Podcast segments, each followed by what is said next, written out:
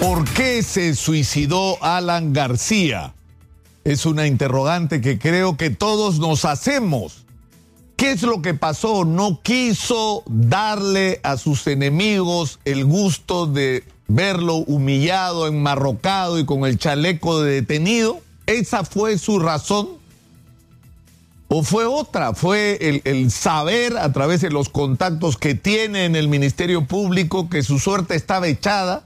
Es decir, que si entraba en prisión o en detención preliminar, lo que probablemente iba a ocurrir con él es que iba a permanecer en la cárcel por 10 años porque los testimonios de Barata y otros testigos lo iban a incriminar gravemente. Nunca lo sabremos.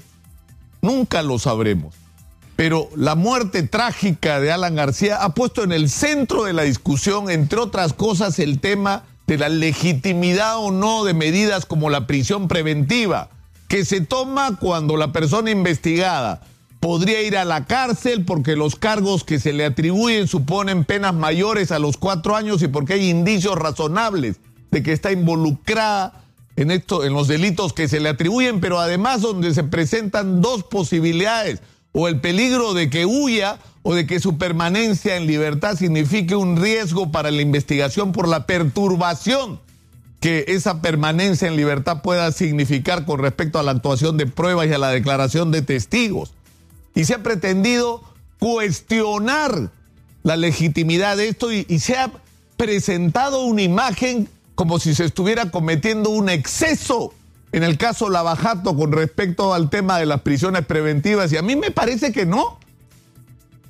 La mayor parte de los procesados por el caso Lavajato o se escaparon de los importantes o están en libertad. Y no solamente están en libertad, sino que están conspirando contra la justicia, presionando testigos, ocultando pruebas, tratando de sabotear y haciendo campaña contra el ejercicio del Ministerio Público de su trabajo, impidiendo que las investigaciones avancen. Y por lo tanto, aquí en Estados Unidos, en cualquier país civilizado, en cualquiera, la prisión preventiva es una medida absolutamente legítima por parte de la justicia. Pero hay una cosa final que hay que decir. Más allá de la decisión trágica de Alan García, sobre la cual cada uno tiene derecho a tener una opinión, pero que eh, eh, en un contexto en el que tenemos que respetar el dolor que esto ha provocado en su familia y en la gente que cree en él, los peruanos tenemos derecho a conocer la verdad, toda la verdad, por dolorosa que resulte para algunos.